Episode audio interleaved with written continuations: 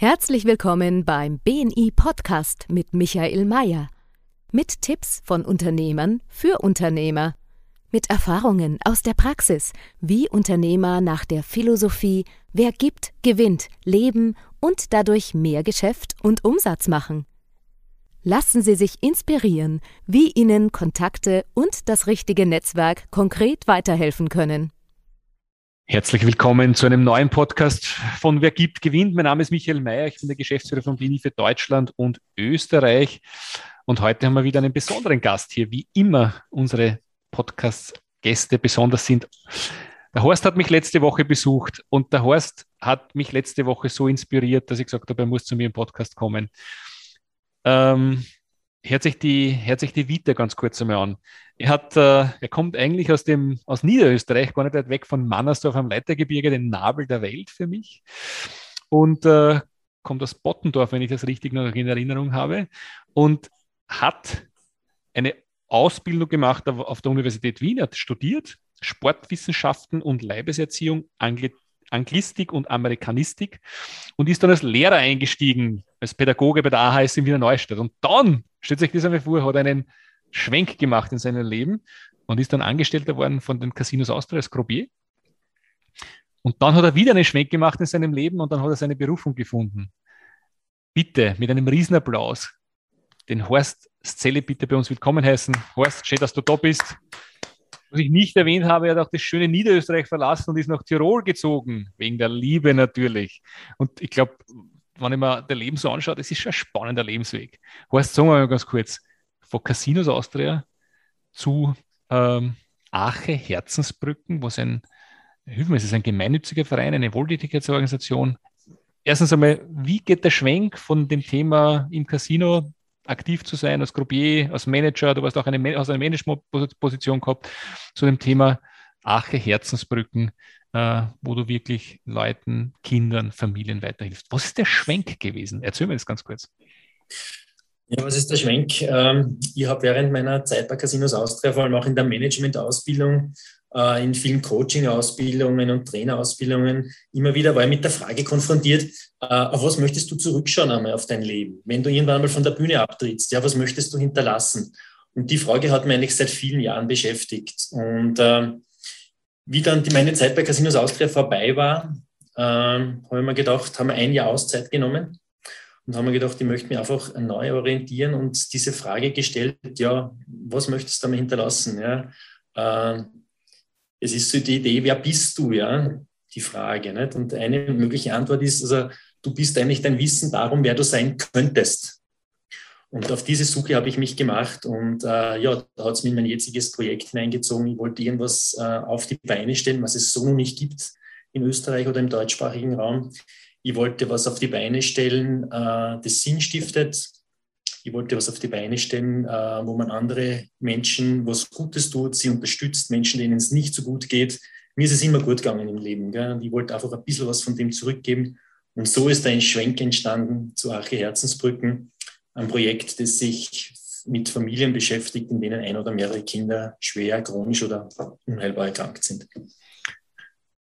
Du bist bei BNI beigetreten, weil wir für, und da möchte ich nochmal die Frage stellen, hören wir ganz kurz, bist du ein gemeinnütziger Verein? Bist du eine Wohltätigkeitsorganisation? Bist du eine Charity? Was bist du eigentlich? Ja, also wir sind ein gemeinnütziger Verein, der heißt Förderverein für Kinder- und Jugendhospizarbeit. Das heißt, im Namen steckt schon das drinnen, was wir machen. Kinder- und Jugendhospizarbeit. Also wir beschäftigen uns mit Kindern und Jugendlichen, ähm, immer mehr auch die palliativ erkrankt sind.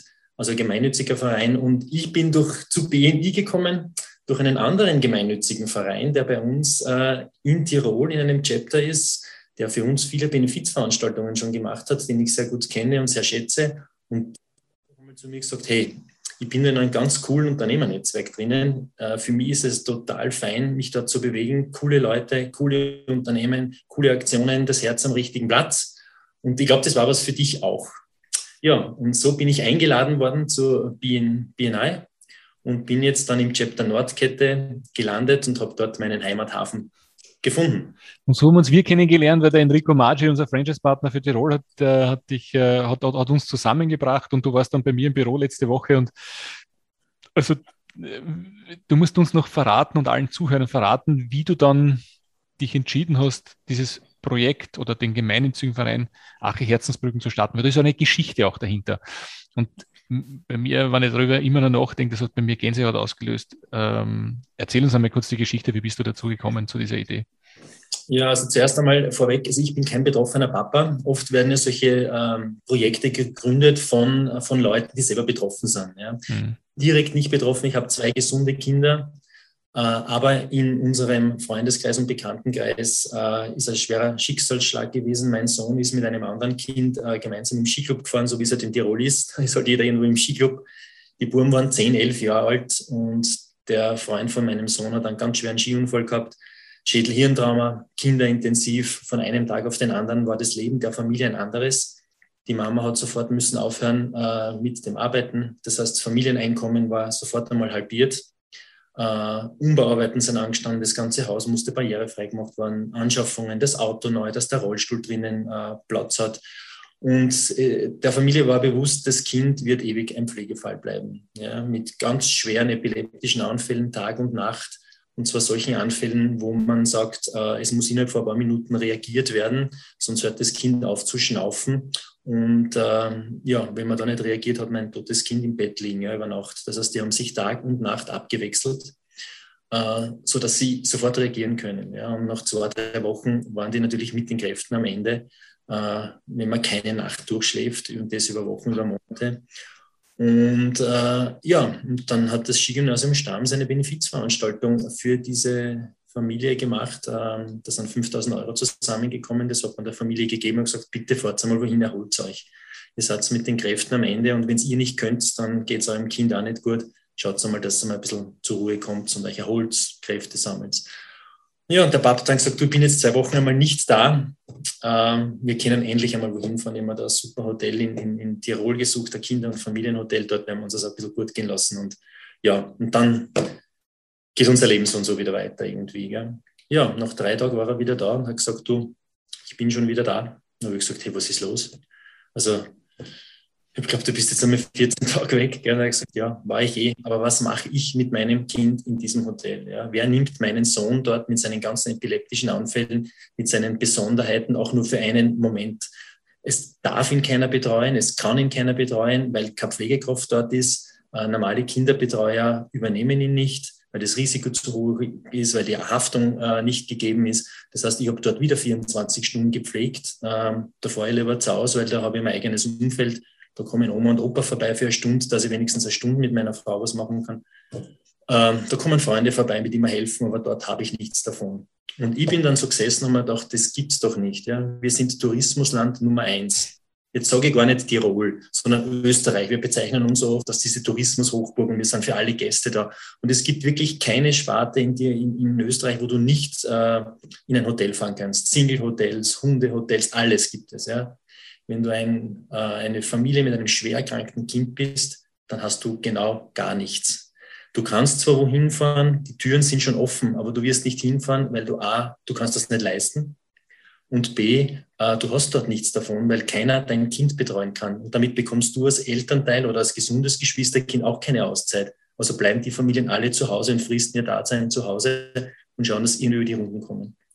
Ja, und ich bin dann schon gesessen und gesagt, das gibt's doch nicht. Ja. Ähm, da müssen wir was ändern. Und ich habe dann meine Frau gefragt, die hat ein kleines Vier-Sterne-Hotel in Seefeld in Tirol, das gehört ihr, und habe zu ihr gesagt, du kannst du dir vorstellen, äh, dass du dein Hotel äh, für Familien mit schwer erkrankten Kindern aufmachst. Du stellst die Infrastruktur zur Verfügung, du hast alles. Ich werde mich, äh, ich werde einen gemeinnützigen Verein gründen. Ich werde mich um die Pflegekräfte kümmern. Ich werde mich um die Therapeuten kümmern. Ich kümmere mich um die psychosoziale Begleitung. Ich werde alles so aufbauen, dass diese Familien einen Platz in Österreich finden. Und meine Frau, und da bin ich ihr sehr dankbar, hat nicht einmal eine Minute gezögert, hat gesagt, ja, das machen wir. Ja, und äh, so habe ich 2011 den Verein, Förderverein für Kinder- und Jugendhospizarbeit gegründet. Seit 2015 äh, haben wir dann die ersten Familien bei uns gehabt.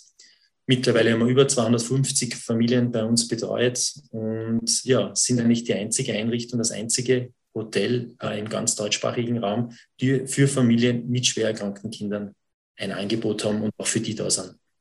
Heißt also immer noch, die, man, das ist immer noch wenn man das auch hier, wenn man selber Kinder hat, muss man dann dankbar sein, dass eigentlich dem, einem das nicht widerfahren ist, ganz klar. Aber es passiert einfach, das ist das Leben. Ähm, ich muss es nochmal konkretisieren. Das heißt, dass ihr Familien mit schwerkranken Kindern eine Woche Auszeit anbietet. Und du hast vorher gerade gesagt, dass die Thematik ist, dass die das meistens nicht leisten können, weil es einfach eine Geldsache ist, Therapeuten, äh, Nachtschwestern, was auch immer, was auch immer dazugehört. Was macht dein Verein Herzensbrücke dafür, dass sich Familien das leisten können? Ja, genau, also das ist eigentlich die Grundidee. Gell? Also unser, unser Konzept oder auch Herzensbrücken ist jetzt in zwei, auf zwei Säulen wichtig für die Familien. Das einerseits ist einmal, dass, man, dass sie einen Platz haben, wo sie hinfahren können und wo sie bedürfnisgerecht betreut werden. Das ist einmal die eine Geschichte. Aber selbst wenn es einen so einen Platz gibt und die Familie muss zwei, drei, 4.000 Euro bezahlen, äh, weil sie einfach Pflegekräfte, professionelle Betreuung brauchen, weil sie Therapeuten brauchen, das könnte wieder keine Familie kommen. Und unser Verein hat sich zur Aufgabe gesetzt und deswegen geht es um Spendensammeln, um Fundraising. Das heißt, wir greifen den Familien finanziell unter die Arme und die Großteil aller Angebote, die, die die Familie bei uns genießen können, die komplette pflegerische Betreuung, die therapeutische Betreuung, die psychosoziale Betreuung, das alles ist kostenfrei für die Familien. Das finanziert unser Verein. Die Familien zahlen einen ganz einen kleinen Selbstbehalt, der hängt vom Familieneinkommen ab. Das haben wir mit Sozialarbeitern der Kinderklinik ausgearbeitet. Diesen kleinen Selbstbehalt bezahlen sie und die komplette Differenz zu den tatsächlichen Kosten, die übernimmt unser Verein und ermöglicht so den Familien, dass sie genau dann kommen können, wenn sie es am dringendsten brauchen und nicht, weil es die finanziellen Verhältnisse zulassen oder nicht. Gell. Was man noch, man ist ja Wahnsinn, wie viele Familien, wie viele Familien hilfst du da pro Jahr? Kann man da eine Zahl geben? Ja, das ist, das hängt natürlich natürlich immer von unserem Spendeneinkommen ab. Ja? Also alles, was wir in Spenden einnehmen, schütten wir den Familien aus. Äh, und wir betreuen so pro Jahr circa 30 und 40 äh, Familien. Das ist so das, was wir momentan schaffen. Und also alles, was wir haben an Spenden, ich bin mit den Spenden immer ein Jahr im Vorlauf. Das heißt, ich weiß halt, nächstes Jahr habe ich Summe X zur Verfügung. Ich weiß, was mir eine Familie, was ich Zuschuss schießen muss äh, pro Familie im Schnitt. Und dann kann ich mir relativ leicht ausrechnen, nächstes Jahr können 30 Familien oder 40 Familien kommen. Die Plätze sind dann erfahrensgemäß sehr, sehr schnell ausgebucht. Und wenn alle Plätze weg sind, ja, dann muss man leider Wartelisten. Wenn ich, wenn ich die richtig verstehe, die Familien, die zu euch kommen wollen, sind mehr, als was Plätze da sind. Ist Geld ein Thema? Könntest du mehr Geld vertragen für deinen gemeinnützigen Verein? Ah, könnte ich mehr Geld vertragen. Also natürlich könnte ich mehr Geld vertragen. Ähm, wir haben, wie gesagt, mittlerweile Wartelisten. Ja, das heißt aber, das heißt, wenn wir jetzt mehr Geld zur Verfügung haben, kann ich A, einmal unsere Wochen ausdehnen, einfach mehr Plätze pro Jahr vergeben. Äh, und dann natürlich stehen bei uns auch immer Umbauarbeiten an. Das heißt, wir müssen die, die, die Zimmer adaptieren, genau auf die, äh, auf die Familien. Wir haben viele Anschaffungen, Pflege, Pflegebetten, Infusionsständer, medizinische Geräte. Also das ist, kostet ja auch alles Geld. Die Krankheitsbilder werden immer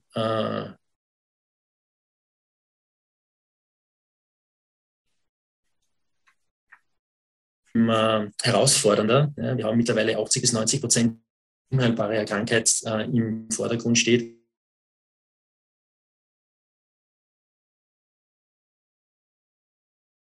ist immer aufwendiger und kostenspieliger. Und natürlich, je mehr Geld wir zur Verfügung haben, desto mehr Familien können wir betreuen und begleiten.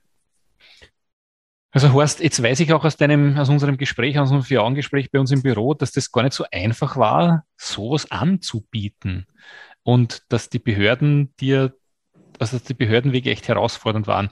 Und es ist ja auch ein Podcast für Unternehmer. Ich meine, was können, was können Unternehmer lernen, wenn man ein Projekt vor sich hat, wo man sagt, man will was Gutes tun, man hat echt was Cooles in der Hand, aber wenn es um die Umsetzung geht, da wird man an, ein Stein, ein Prügel nach dem anderen in den Weg gelegt. Vielleicht kannst du uns ja. da helfen und sagen, wie geht man, also A, was war bei dir und B, wie kann man damit umgehen? Weil die Herausforderungen, die stellen das Leben immer wieder, wenn man was komplett Neues machen will, wo jeder sagt, das geht nicht.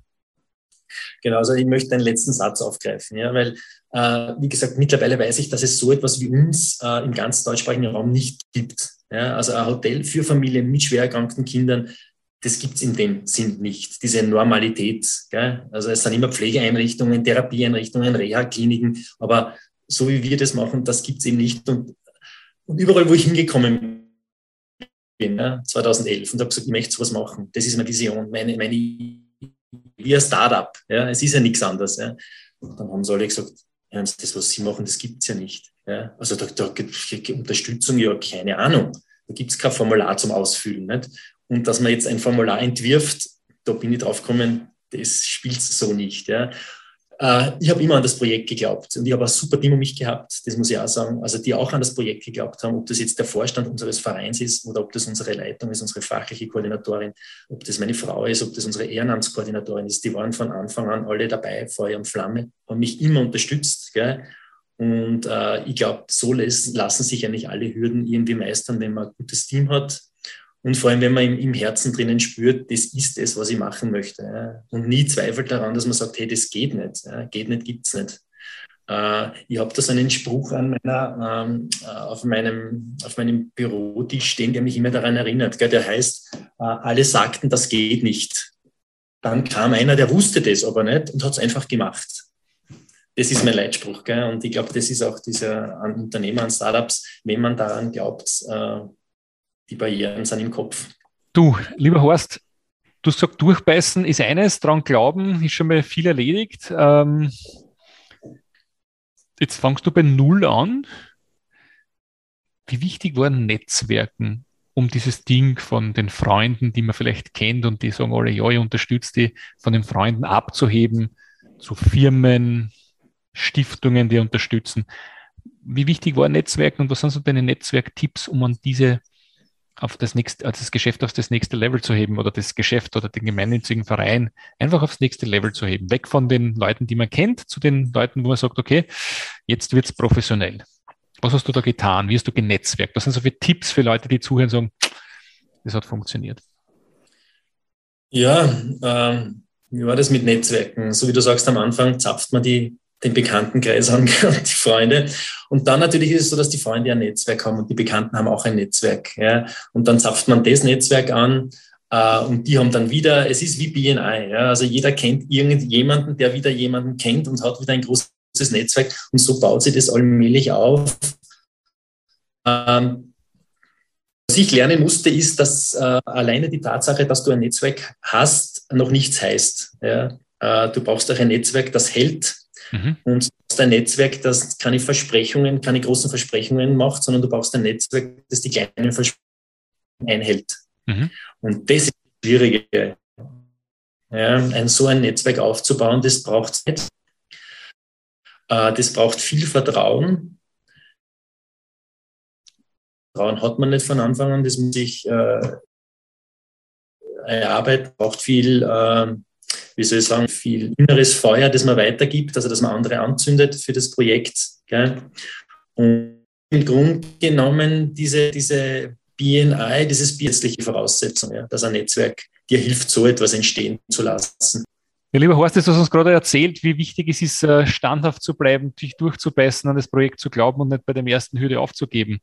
Ähm, Jetzt hast du das bei deinen eigenen Freunden natürlich wahrscheinlich als erstes lanciert, deine Idee, und die haben dich unterstützt. Wie bringt man es von den Freunden aufs nächste Level, äh, um es professionell zu machen? Weil, wenn du sagst, bei was nicht, 40 oder 50 Familien, da geht es ja nicht mehr, mehr um 2.000, 3.000 Euro, sondern da geht es ja wirklich schon um, um ein bisschen Geld. Wie hast es du geschafft? Und bei uns geht es ja auch um das Thema Netzwerken. Was hast du getan, um es auf das nächste Level zu heben? Welche Tipps, ja. welche Tipps gibst du anderen Unternehmen, wie man gut netzwerkt und das von den Freunden, weil so bauen die meisten ihr Geschäft auch von den Freunden wirklich aufs nächste Niveau hebt?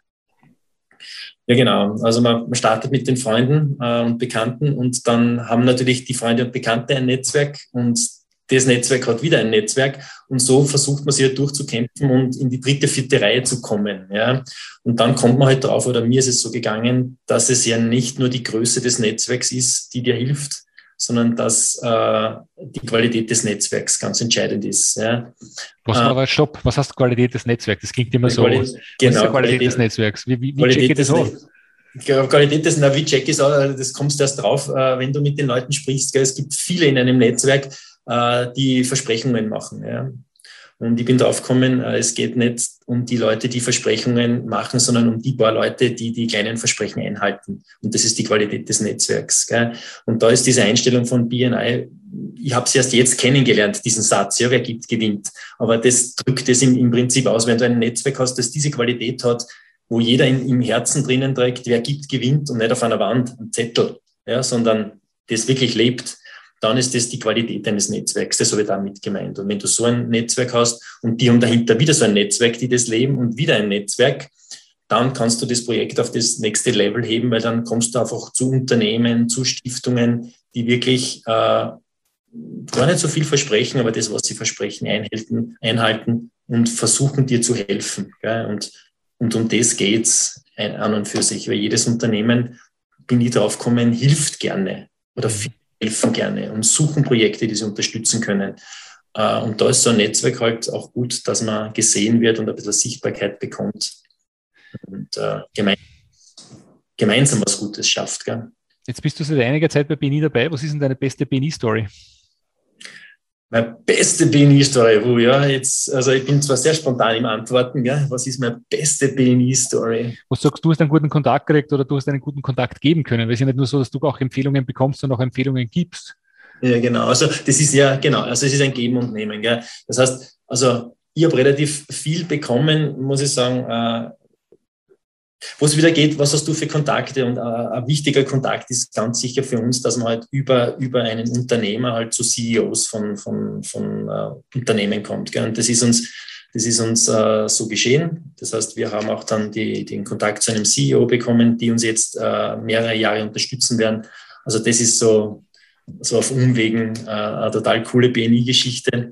Und auf der anderen Seite ist zum Beispiel so, dass wir ja bei uns im Projekt auch viel brauchen. Ja? Wir brauchen Flyer, wir brauchen, ähm, wir, wir müssen umbauen, wir brauchen jetzt ein Pflegezimmer. Ja? Und das hast du halt die ganzen Netzwerke bei BNI und die habe ich alle, alle eingebunden. Die, anderen, die Böden, die anderen machen uns das, das Badezimmer, die anderen drucken uns was. Äh, die anderen arbeiten ehrenamtlich mit. Ja? Die anderen spenden uns ihr Know-how, weil sie uns IT-mäßig was äh, pro bono aufbauen, was wir brauchen für den Datenschutz und so weiter. Also äh, ich habe schon so viel äh, bekommen von BNI und äh, versuche das in der Balance zu halten, dass ich auch immer wieder etwas gebe und halt ja auch meine, meine Sachen dort hineingebe. Super, wunderbar. Also ähm, Gratulation zu dem, was du da auf die Beine gestellt hast. Das ist einfach wahnsinnig beachtlich, muss ich sagen. Also da, dann verneige ich mich vor dir. Wo geht's denn bei der Ache Herzensbrücke Brücken eigentlich hin? Wo geht's, wo geht's noch hin? Was, was, ja. was passiert in den nächsten fünf Jahren? Weil es ist immer so witzig, man tut sich das Tagesgeschäft. Die Frage ist, gibt es auch eine Vision, die größer ist? Gibt es auch, gibt's auch noch ein Ziel, wo man sagt, keine Ahnung, man will das irgendwo ausdehnen noch? Was ist so, was sind die nächsten Schritte, die nächsten fünf bis zehn Jahre? Ja, also ich nehme jetzt einmal fünf Jahre her, bin sehr optimistisch. Also die Vision ist ganz klar und die Vision zeigen uns die Familien. Ja, also die, die Familien, die zu uns kommen, zeigen uns auch, wohin es gehen muss. Äh, ich habe schon gesagt, dass wir immer mehr palliativ erkrankte Kinder haben und da ist momentan unser Limit erreicht. Das heißt, wir haben ja ein Inklusionsprojekt. Das heißt, wenn wir die Familien bei uns im Hotel haben, dann sind gleichzeitig auch nicht betroffene Familien im Hotel. Ja, und das geht bis zu einem gewissen Grad mit den Krankheitsbildern, die wir jetzt haben, mit palliativ erkrankten Kindern, äh, ist die Herausforderung fast zu groß. Ja. Es sind einfach so viele pflegerische Handlungen zu setzen. Es ist so viel Aufwand, so viel Herausforderung, dass man das neben nicht betroffenen Familien kaum mehr machen kann. Und unsere Vision ist natürlich ganz klar, dass wir das Haus irgendwann einmal alleine für uns haben und wirklich wir nur für Familien mit schwerkranken Kindern da sein können. Mhm. Es ist ein neuer Step, äh, einfach weil wir das Haus dann pachten müssen vom Verein her und das ist äh, finanziell noch eine ganz andere Liga. Aber könnten wir eigentlich unsere Vision und der Bedarf, der da ist und den Herzenswunsch der Familien äh, einfach noch viel besser fühlen. Gell? Und ähm, ja, wenn man sagt, dass ich habe immer diesen berühmten Suchauftrag oder wir haben diesen berühmten Genau, das wäre jetzt meine nächste Frage gewesen. Was, wen suchst du? Wie können wir dir weiterhelfen? Am Ende des Tages, äh, je spezifischer du das nennst, desto größer ist die Wahrscheinlichkeit, dass wir sagen, er kennt da wen. Bei uns hören Leute zu aus Deutschland, Österreich und der Schweiz, äh, sind aus drei Ländern. Wie können wir helfen? Liebe Zuhörer, bitte jetzt aufpassen, jetzt gibt es die Möglichkeit zu helfen. Bitte aufpassen, äh, vor allem auch die Zuhörer aus äh, Deutschland und Schweiz. Also wir haben ja auch Familien aus Deutschland und Schweiz bei uns, die Anfragen werden immer mehr, ja? weil wir natürlich in Seefeld so liegen, dass alle drei äh, Länder super abgedeckt sind. Und gerade in, in äh, Deutschland, zum Beispiel Schweiz, ist das Stiftungsrecht ein ganz ein anderes. Ja? Und wenn jetzt irgendjemand, wurscht ob in Österreich, in Deutschland oder in Schweiz, Kontakt hat zu gemeinnützigen Stiftungen, die Kinder und Jugendliche im Stiftungszweck drinnen haben, und wir kriegen da die Kontakte hin, ja, die sagen, hey, wir müssen eh, wir wollen ein Projekt unterstützen, ein innovatives Projekt unterstützen äh, und Kinder und Jugendliche. Und dort sind dann andere Gelder äh, im, äh, im, im, Fluss. Ja. Und wenn wir da einfach, ähm, wenn wir da den Kontakt kriegen, das würde uns sicher weiterhelfen, weil bei Stiftungen dann oft einmal, die können da in dem Haus einiges machen, können, ja, können uns helfen, das aufs nächste Level zu heben. Ja. Das wäre so. Horst. Ein, ein super Ausdruck. Wir sind im Wunschkonzert. Wie heißen die Stiftungen in Deutschland? Wo sollen die sein? Gibt es da, gibt's das, da, du, das, eine ein? Nein, wie die Stiftungen heißen, kann ich dir nicht sagen, äh, weil es so viele gibt. Gell? Und die sind so von den Stiftungszwecken so unterschiedlich. Ähm, aber wie gesagt, wenn, wenn, man, wenn man in diesen BNI-mäßig in diesen Gefilden herum ist und, und viele Unternehmer kennt, dann wird man wahrscheinlich wird man auch solche Stiftungen kennen. Gell? Und sonst ist jeder Unternehmer, entschuldige ganz kurz noch, wenn er sagt, man, wie kann ich jetzt helfen, gell, als unter Anführungszeichen Einzelunternehmen, also auf unserer Homepage gell, sind wirklich, man kann Familienpatenschaften übernehmen, wo man den Aufenthalt einer Familie ermöglicht pro Woche. Man kann Kinderpatenschaften übernehmen. Man kann uns beim Vienna City Marathon unterstützen, weil ich mich dort selber schind und Spenden sammle für unsere Familien. Also es gibt so viele Möglichkeiten und ja, dem sind keine Grenzen gesetzt. Wir haben natürlich äh, eure Kontaktdaten bei unseren Shownotes auch verlinkt, da kann man sich selber engagieren und es wäre natürlich super, wenn der eine oder andere Zuhörer einen Kontakt zu einer Stiftung in Deutschland hat, die gerne für Kinder was machen möchte, ein innovatives Projekt unterstützen möchte. Das wird auch eine coole Erfolgsgeschichte. Der Podcast heißt ja, wer gibt, gewinnt. Und das ist so meine Vision, äh, wenn wir alle, die zuhören, alle BNI-Unternehmer, einer Person pro Tag weiterhelfen, dann kann die Welt nur zu einem besseren Platz werden. Nur einer Person pro Tag. Und das ist, kann sein mit diesem Kontakt zu der Stiftung, das kann auch sein mit einer Empfehlung, das kann auch sein, einfach zuzuhören, Rat zu geben, Hilfe anzubieten. Wenn wir das alle tun, konsequent, einmal pro Tag, das ganz bewusst machen, dann kann es nur besser werden. Und ähm, wenn wir das auch beim Horst, wenn wir das auch für dich machen können, Horst, wäre super. Ähm, danke für dieses Teilen Du bist zu Hause in Seefeld. Wir haben deine Kontaktdaten verlinkt. Wir haben am Ende unseres Podcasts noch ein paar Fragen an dich persönlich, wo ich dich bitten würde, einfach die kurz und prägnant zu beantworten. Wärst, bist du bereit dafür? Ja, ja, jederzeit. Wunderbar. Diesen Fehler hätte ich mir sparen können. Äh, blauäugig, blauäugig und mit offenen Herzen zu, ähm, zu Behörden gehen. Geld bedeutet für dich? Geld äh, bedeutet für mich Mittel zum Zweck, etwas Gutes zu tun.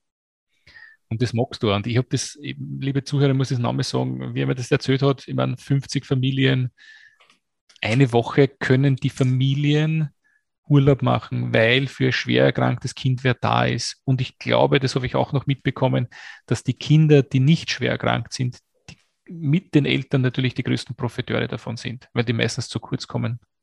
Es ist ein ganz, ganz, ganz ein zentraler Punkt von uns. Das heißt, die Geschwisterkinder sind die Ärmsten im ganzen System, fallen immer durch den Rost, weil die Eltern weder Zeit noch Geld dafür haben. Äh, und bei uns können die Eltern, dadurch, dass wir das schwer erkrankte Kind betreuen, endlich einmal ungestört Zeit mit den Geschwisterkindern verbringen. Oder mit dem Partner, der Partnerin. Haben sie auch keine Zeit mehr. Die funktionieren nur mehr, sind nur mehr Roboter schauen, dass sie das Leben irgendwie meistern, aber gemeinsam einen Kaffee trinken, in Ruhe essen, spazieren gehen, das kennen die nicht mehr. Und das versuchen wir ihnen zu ermöglichen. Dieses Ritual habe ich. Ähm, Mountainbiken gehen in die Natur zu meinen Kraftplätzen und das wirklich, äh, diese Zeit mir herauszunehmen, äh, ganz bewusst äh, auch auf mich zu schauen. Die Zukunft in Deutschland und Österreich sieht in fünf Jahren wie aus? Wir haben die Pandemie gemeistert. Äh, wir haben wieder ein Stück Normalität. Wir Slogan auch von uns, ein Stück Normalität für Familien mit schwer erkrankten Kindern. Wir haben wieder äh, ein Stück Normalität. und äh, die Welt ist ein bisschen friedlicher und harmonischer.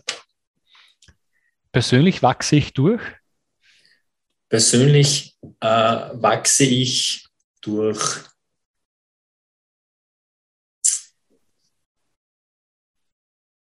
Lesen, Radfahren.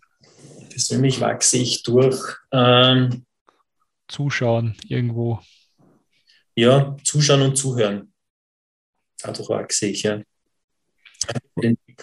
Was sollten Jungunternehmen als erstes tun? Gut in sich hineinspüren und sich, sich fragen, ob es das wirklich ist, was sie machen wollen. Ja, das ist. Das ist ein guter Tipp, nämlich, weil witzig, man merkt bei Entscheidungen immer, wenn man auf seinen Bauch hört, ob das jetzt passend ist oder nicht. letztendlich letztendlich äh, stehst du diese schwierigen Phasen nur dann durch, wenn du es spürst, dass es deines ist. Ja. Das gibt, dass du überzeugt bist und nicht zweifelst, dass das, was du machst, das ist, was du machen sollst. Wenn der Sonnenschein da ist, dann geht es leicht. Wenn einmal das Gewitter da ist, da wird es spannend. Wenn man dann eine innere Überzeugung hat, dann steht man das Gewitter durch. Ich meine, Horst, da kannst du wahrscheinlich auch Geschichten darüber erzählen, wie das, ja, wie das so läuft. Ich, ich sage das oft, die Qualität einer Arche, wir heißen ja Arche-Herzensbrücken. Die mhm. Qualität einer Arche erkennt man nicht beim ruhigen Gewässer, äh, in ruhigen Gewässern, sondern wenn der Sturm aufzieht. Ja. Dann erkennt man die Qualität der Arche. Definitiv. Das hat mich, das hat mich zuletzt wirklich bewegt. Ja, das Abschiednehmen von Kindern, die, die wir über viele Jahre begleiten, palliativ erkrankten Kindern und man weiß, es wird der letzte Aufenthalt bei uns sein. Ähm, man verabschiedet sich von dem Kind. Das hat mich, äh, und das passiert uns jetzt immer wieder. Also wir haben mittlerweile sechs Familien, die wir betreut haben, ist das Kind, sind die Kinder bereits verstorben. Und das hat mich heuer in den Sommerwochen sehr stark bewegt, ja. Abschied zu nehmen von einem Kind, das ich lange begleitet habe. Mhm. Dieses Buch sollte jeder Unternehmer kennen.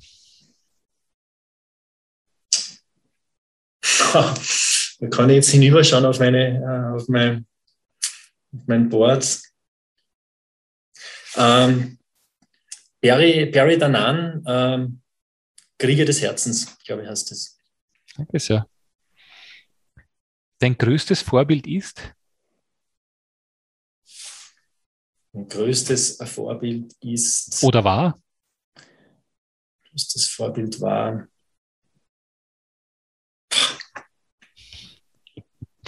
Du kannst ja sagen, du kennst, du hast ja kein Vorbild, ist auch okay. Ja, nein, ich habe viele, ich hab viele Vorbilder. Mein größtes Vorbild war. Na, stimme andere Fragen, lass mich ein bisschen nachdenken. Perfekt, perfekt. Erfolg ist für dich, definier das für uns einmal. Ja, es gibt einen Satz, der mich immer geprägt hat seit einer Ausbildung. Ja. Äh, äh, ein Philosoph, der Ralph Waldo Anderson, hat einmal gesagt, ähm, Emerson, so, äh, Erfolg ist zu wissen, dass das Leben eines Menschen besser war, weil du gelebt hast. Naja.